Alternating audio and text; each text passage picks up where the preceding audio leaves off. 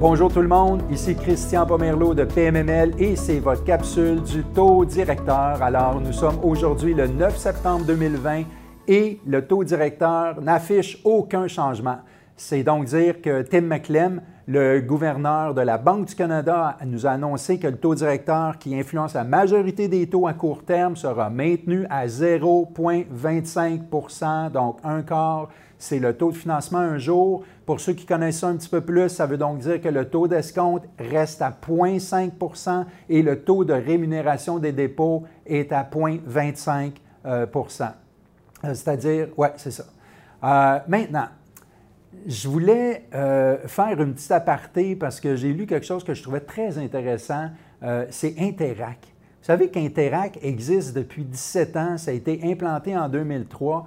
Puis avec le marché de multimilliards de transactions en ligne en ce moment, il y a plusieurs nouveaux systèmes de paiement qui ont été implantés. Il y a PayPal, euh, Western Union, Square, euh, Chase, etc. Alors, le virement Interac est maintenant devenu un élément crucial du système de paiement canadien. Puis en 2019, Interac a facilité plus de 486 millions de transactions, totalisant 169 milliards de dollars au Canada.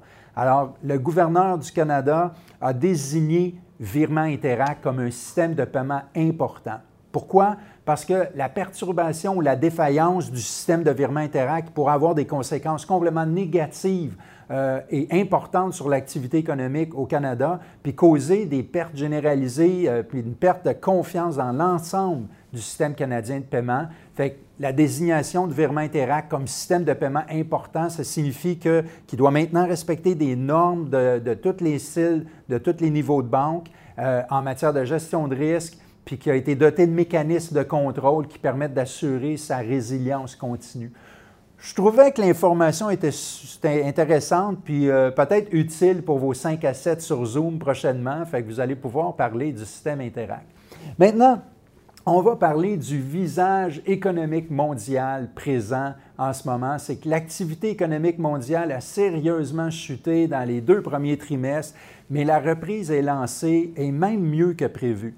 Euh, la reprise est différente d'une région à l'autre, par exemple, euh, parce qu'il y a des régions qui ont été touchées différemment par l'épidémie, premièrement. Deuxièmement, l'activité principale de la région compte pour beaucoup. Il y a certaines régions qui sont très, très, très alimentées par le tourisme, euh, d'autres par le pétrole, tout ça. Alors, ils ont été affectés différemment.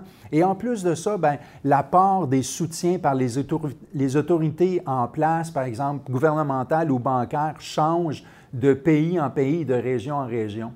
Euh, la BNC euh, maintient la projection de croissance mondiale à moins 4% pour 2020. Mais à long terme, c'est trop difficile à dire puisque plusieurs pays connaissent déjà une deuxième vague, puis ça replonge dans des mesures restrictives de protection qui, euh, affectent l'économie grandement. Alors, euh, en plus des États-Unis, on a le Brésil, l'Israël, l'Inde, l'Afrique du Sud, le Mexique, l'Espagne qui vivent une recrudescence du virus.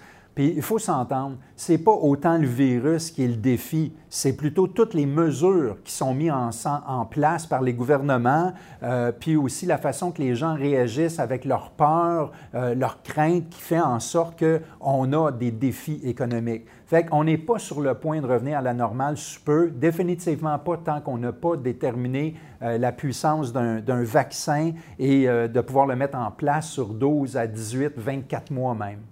Alors maintenant, aux États-Unis, l'économie progresse, le bilan des ménages s'améliore, mais il va falloir une reprise plus forte dans le secteur des services.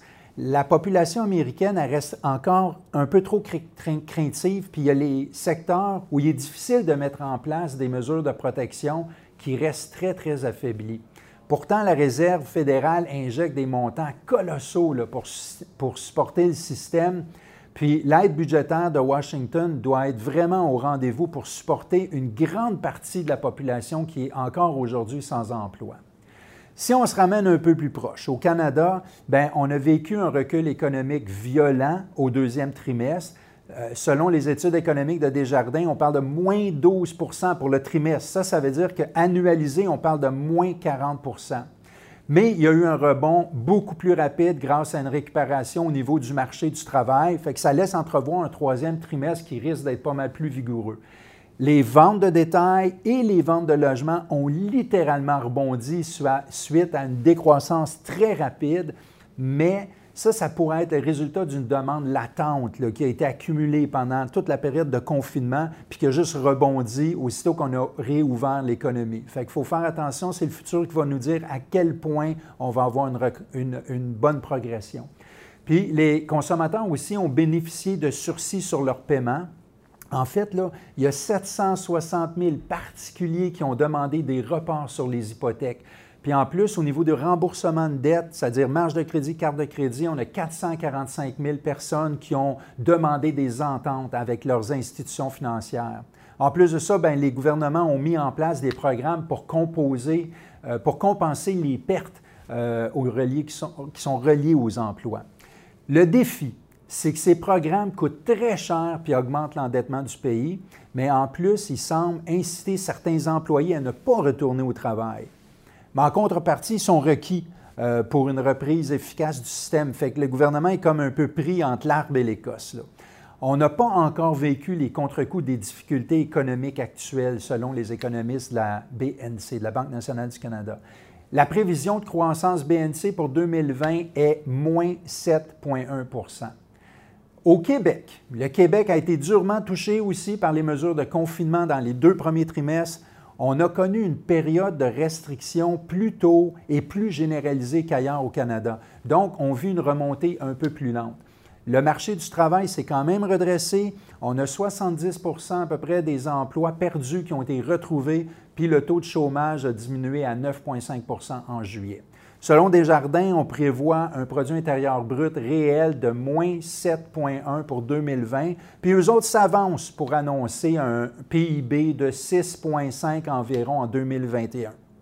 Le marché de l'immobilier, de son côté, ben, en ce qui concerne le multilogement, on est toujours sous l'effet de la nouvelle directive émise par la SCHL le 28 mai passé concernant l'utilisation des fonds qui provient des retraits d'équité.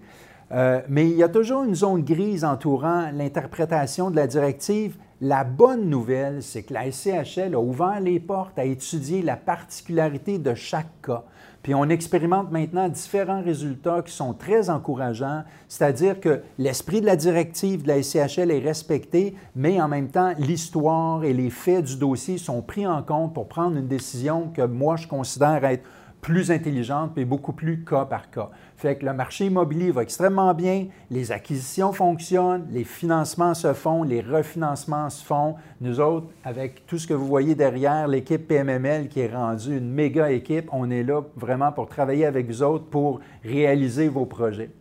Alors, euh, ça met pas mal fin à ma, euh, capsule de cette semaine. Pour ceux qui s'intéressent, euh, les sources, c'est euh, les études économiques de Desjardins, la section prévision des taux de détail. Il y a aussi les annonces et communiqués de la Banque du Canada. Leur site est incroyable pour ceux qui aiment comprendre un peu la mécanique du marché. Puis il y a le mensuel économique de la BNC dans la section marché financier. Alors, ici Christian Pomerleau, courtier hypothécaire commercial pour PMML, spécialisé en financement multilogement et commercial je peux être joint au christian.pomerlo at pmml.ca. Je vous dis à la prochaine.